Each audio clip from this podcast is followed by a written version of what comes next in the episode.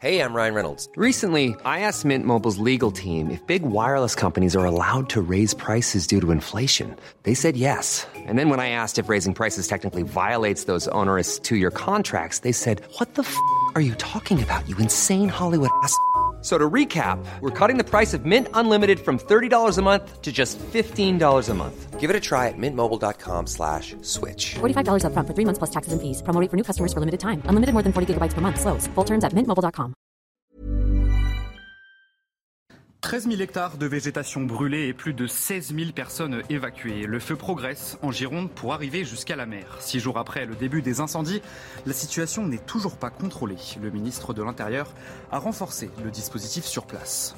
Une canicule historique va toucher la France en ce début de semaine. La chaleur va s'intensifier. 15 départements sont placés en vigilance rouge canicule par Météo France.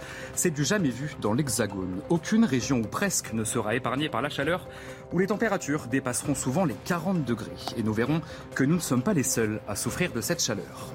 C'était il y a 80 ans la rafle du Veldiv, une commémoration présidée par Emmanuel Macron. Nous n'en avons pas fini avec l'antisémitisme, a déclaré le chef de l'État. Le 16 juillet 1942, 13 000 juifs étaient arrêtés avant d'être déportés. Témoignage d'une rescapée dans ce journal. Et enfin, nous vous emmènerons sur le toit de l'Europe, près du Mont Blanc, où un petit glacier fait l'objet de toutes les attentions. Avec le réchauffement climatique, les glaciers sont placés sous très haute surveillance.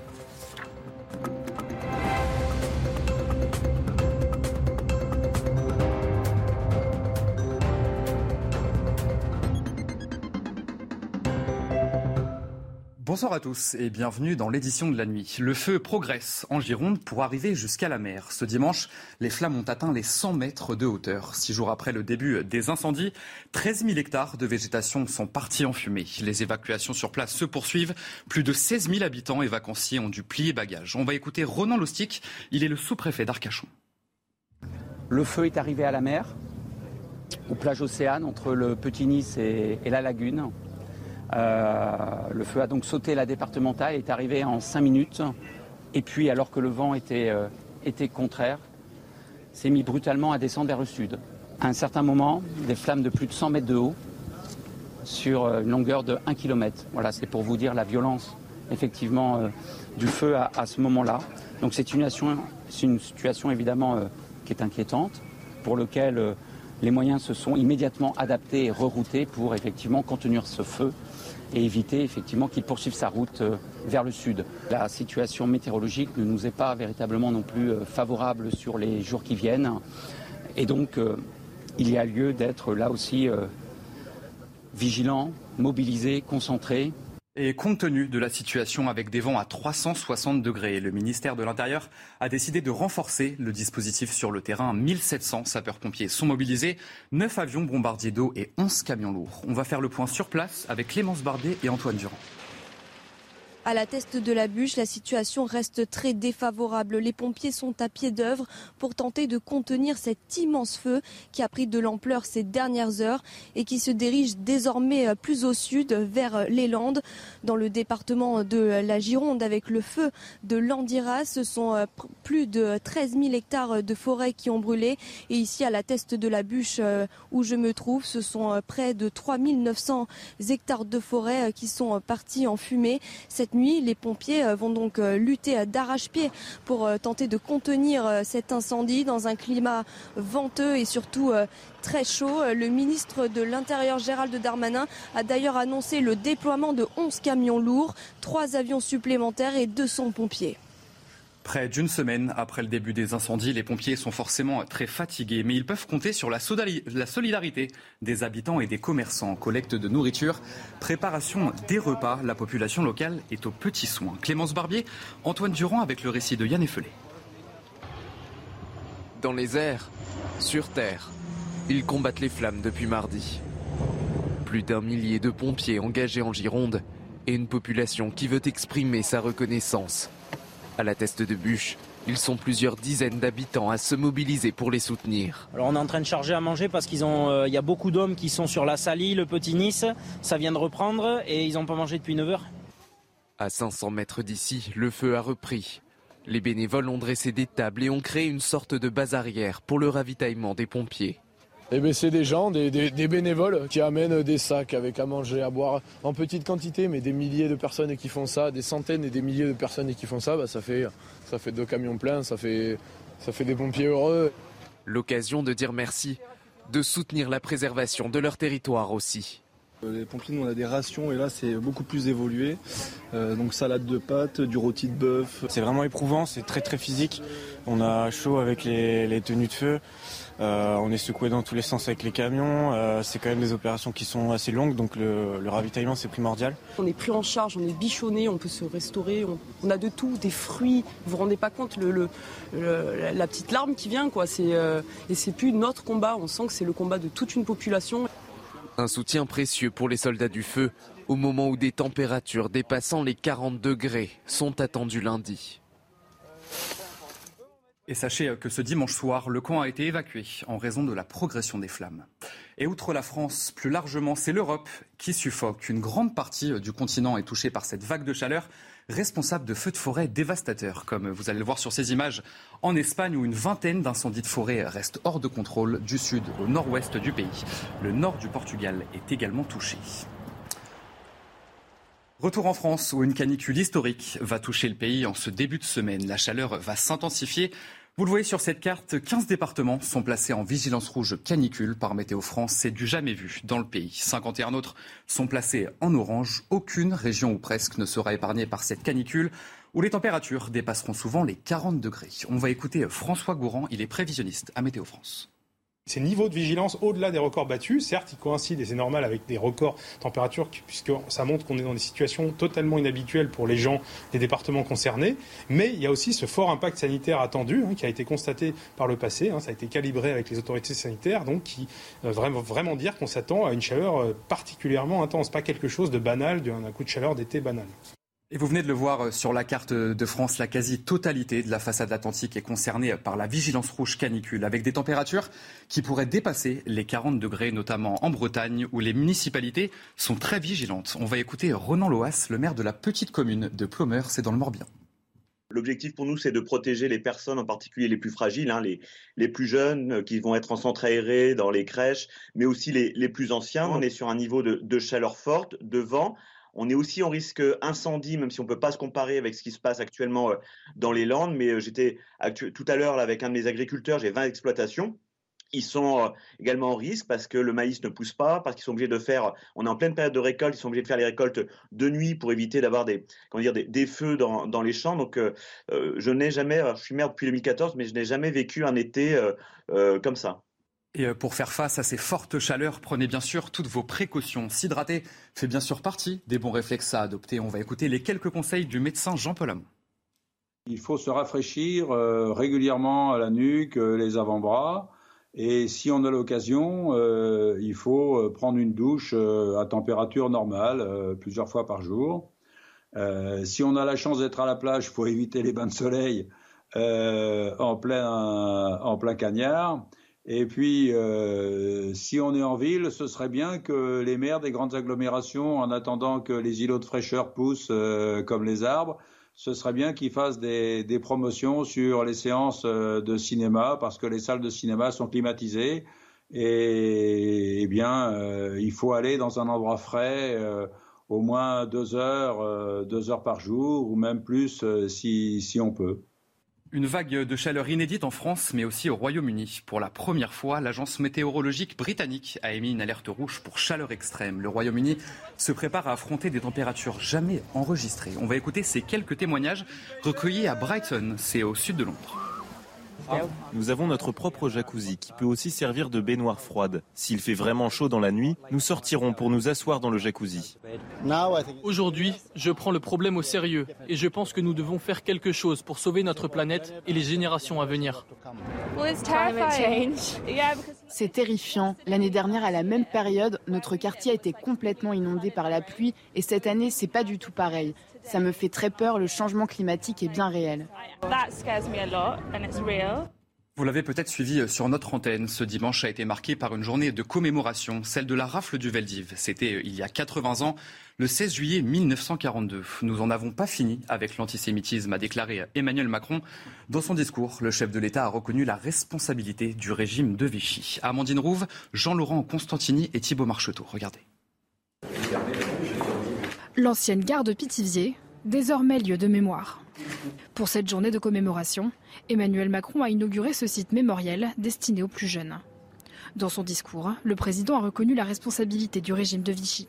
Si la France s'est trahie elle-même à travers ce régime, parce qu'elle avait renoncé à ce qui lui est inséparable, la République, l'humanisme, ce n'était pas là toute la France. Emmanuel Macron a aussi pointé du doigt l'importance de la lutte contre l'antisémitisme, toujours d'actualité. Il peut, aujourd'hui bien sûr, prendre d'autres visages, se draper dans d'autres mots, d'autres caricatures. Mais l'odieux antisémitisme, comme disait Zola, est là. Un discours combatif dans ce lieu symbolique d'où étaient partis huit convois pour le camp d'Auschwitz. Plus tôt dans la journée, Elisabeth Borne s'était rendue sur les lieux de l'ancien vélodrome d'hiver à Paris, où elle a souligné l'importance du travail de mémoire face aux heures sombres de l'histoire française. Ici, l'écho de l'horreur résonne encore. Ici, on entend toujours les cris de détresse et les ordres hurlés. Ici, les mots paraissent comme vides de sens, dérisoires. Une journée d'émotion, 80 ans après. Je vous propose à présent euh, d'écouter ce témoignage, celui d'une rescapée de la rafle du Veldiv. Rachel Gédinac reconnaît l'importance de cette commémoration. Écoutez. Pour moi, c'est très important parce qu'il faut commémorer cette date. 80 ans nous séparent de la rafle du Veldiv que j'ai subie. Euh, après la guerre, on n'en parlait pas. Euh, nous étions une ombre grise au tableau. Il nous a fallu attendre 50 ans pour que Jacques Chirac, président de la République, reconnaisse la responsabilité de la France d'alors, la France de Vichy. Et c'est à ce moment-là que les vannes se sont ouvertes et que nous avons pu enfin nous exprimer. Voilà, il est important de commémorer ce qui est arrivé, à savoir qu'on a pris des femmes, des enfants, qu'on les a envoyés vers la mort. Dans notre pays de France, on a fait cela, la police française. Et à l'occasion de cette commémoration, la présidente du groupe La France Insoumise à l'Assemblée nationale s'est montrée très offensive à l'encontre d'Emmanuel Macron. Regardez ce que Mathilde Pinault a écrit sur son compte Twitter. Il y a 80 ans, les collaborationnistes du régime de Vichy ont organisé la rafle du Veldiv. Ne pas oublier ces crimes aujourd'hui plus que jamais de la République qui rend honneur à Pétain et 89 députés RN. Des propos qualifiés d'indignes par la majorité présidentielle. Prisca Thévenot, député Renaissance des Hauts-de-Seine, était sur notre antenne ce dimanche. Écoutez. Enfin, la France insoumise a réussi à gagner quelque chose. Ils ont réussi à gagner la palme de l'abject, de l'indigne. Parce que rappelons que ce tweet n'est pas juste un épiphénomène. Il y a eu euh, il y a quelques semaines pendant la campagne des législatives, le soutien affiché et franchement apprécié de Jérémy Corbyn à l'ensemble, à certains de ses candidats, notamment à Daniel Obono. Puis, quand ils sont arrivés à l'Assemblée, ils ont pointé du doigt Elisabeth Borne en la désignant de rescapée. Qu'a été la réaction des bancs de la France insoumise? Eh bien, ça a été de rigoler, voire d'applaudir. Et puis, il y a ce tweet aujourd'hui. Donc, moi, ce que je demande à euh, Madame euh, à Madame Panot, à Madame Panot de façon très simple, de la même façon que l'a fait Clément Beaune hier euh, sur Twitter, c'est d'une de retirer ce tweet et de deux de venir s'expliquer et s'excuser devant les Français pour la France. Laurent Wauquiez renonce à briguer la présidence des Républicains. Le président de la région Auvergne-Rhône-Alpes était pourtant le favori pour succéder à Christian Jacob. Après trois ans à la tête du parti, Christian Jacob a quitté son poste le 1er juillet. Il a été remplacé par le numéro 2 du parti, Annie Genevard. Le mot renoncer, je ne sais pas si c'est le, verbe qu'il faut employer. Il a fait le choix de ne pas se présenter euh, à la présidence des Républicains. C'est quelque chose qui, qui se respecte. Et moi, j'insiste aussi sur le fait que Laurent soit un homme qui restait euh, fidèle euh, à ses valeurs. Il n'a pas quitté euh, sa formation politique. Il est resté voilà, avec ses amis du passé, contrairement à d'autres qui ont fait un, autre choix politique à un moment ou à un autre par rapport à des ambitions personnelles. Moi, je fais confiance à Laurent. Il a choisi cette voie. Je la respecte. Respecte. C'était pas forcément l'orientation que je lui avais proposée, mais en tout état de cause, il souhaite rassembler autour de lui des personnes en dehors et au-delà des partis politiques. C'est un choix qui se respecte. Dans l'actualité également, huit morts dans le crash d'un avion cargo ukrainien. C'était dans le nord de la Grèce. Le drame s'est produit samedi soir. Parti de Serbie, l'appareil transportait environ 11 tonnes d'armement à destination du Bangladesh. Toutes les victimes sont d'origine ukrainienne. La défaillance d'un des moteurs de l'avion serait la cause de cet accident. Et on va aller dans les Alpes où les glaciers sont sous surveillance. À côté du Mont Blanc, un petit glacier est particulièrement surveillé par une équipe de scientifiques. L'objectif est de s'assurer qu'il ne s'effondre pas. La commune de 5000 habitants qu'il surplombe est menacée. C'est Éléonore de Vulpierre qui vous raconte. Sur le toit de l'Europe, près du Mont Blanc, un petit glacier fait l'objet de toutes les attentions. Il pourrait représenter une menace pour la vallée. Situé à presque 3200 mètres d'altitude et uniquement accessible à pied ou en hélicoptère, Tête Rousse surplombe directement la commune de Saint-Gervais-les-Bains. Ce glacier est considéré comme potentiellement dangereux pour les populations installées en aval. Les autres glaciers de ce type-là sont en train de se réchauffer et quand ils vont atteindre une température de 0 degré, c'est-à-dire quand ils vont être tempérés, il y a l'eau qui va se mettre à circuler et ils vont glisser sur, euh, sur le socle rocheux. Et à ce moment-là, ils vont être déstabilisés et provoquer des avalanches de glace. Ces glaciologues sont venus superviser l'enfouissement de capteurs de température dans la glace. Aujourd'hui, on réinstalle euh, des capteurs pour voir l'évolution de la température, du régime thermique de ce glacier depuis 2010. Euh, Les scientifiques se veulent rassurants car selon leurs prévisions, le glacier devrait se refroidir. En 2010, une avalanche avait été évitée de justesse grâce à ces contrôles scientifiques réguliers. Par conséquent, la prudence reste de mise. On n'est pas dans une gestion de façon d'urgence, on fait du suivi.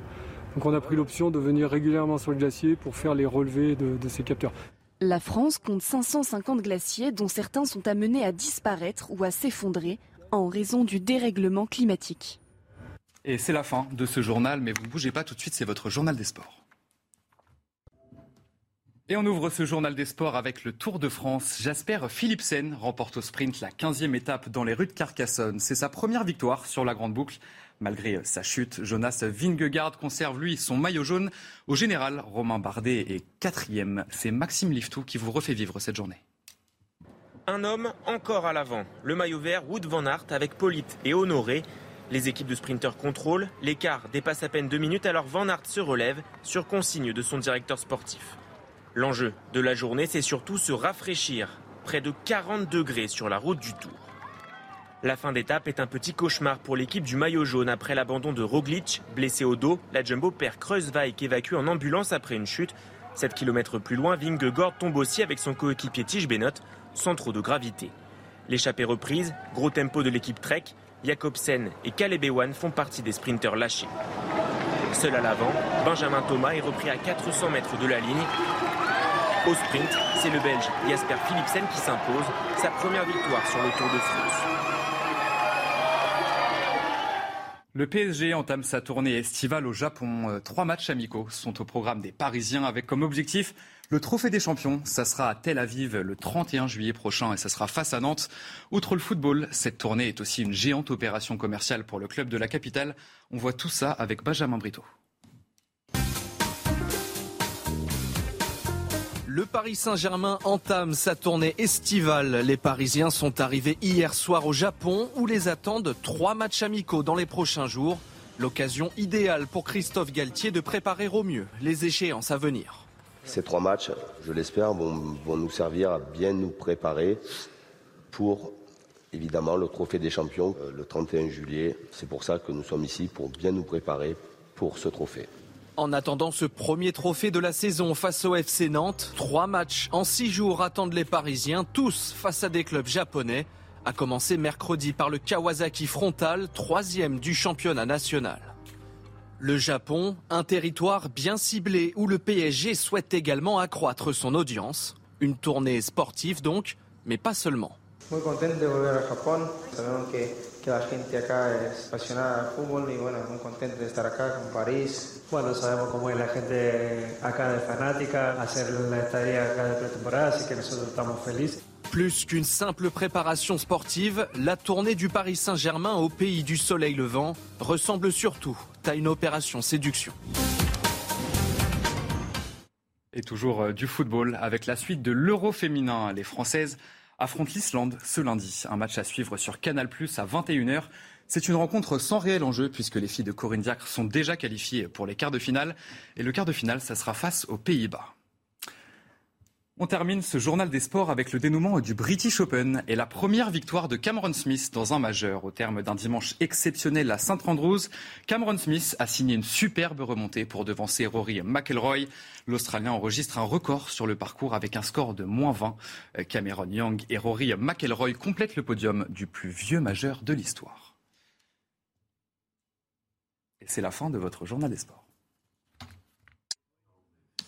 Allez, vous restez bien avec nous. Dans un instant, un prochain journal et nous reviendrons sur le feu en Gironde. 13 000 hectares de végétation brûlée et plus de 16 000 personnes évacuées. Six jours après le début des incendies, la situation n'est toujours pas contrôlée sur place. A tout de suite sur CNews.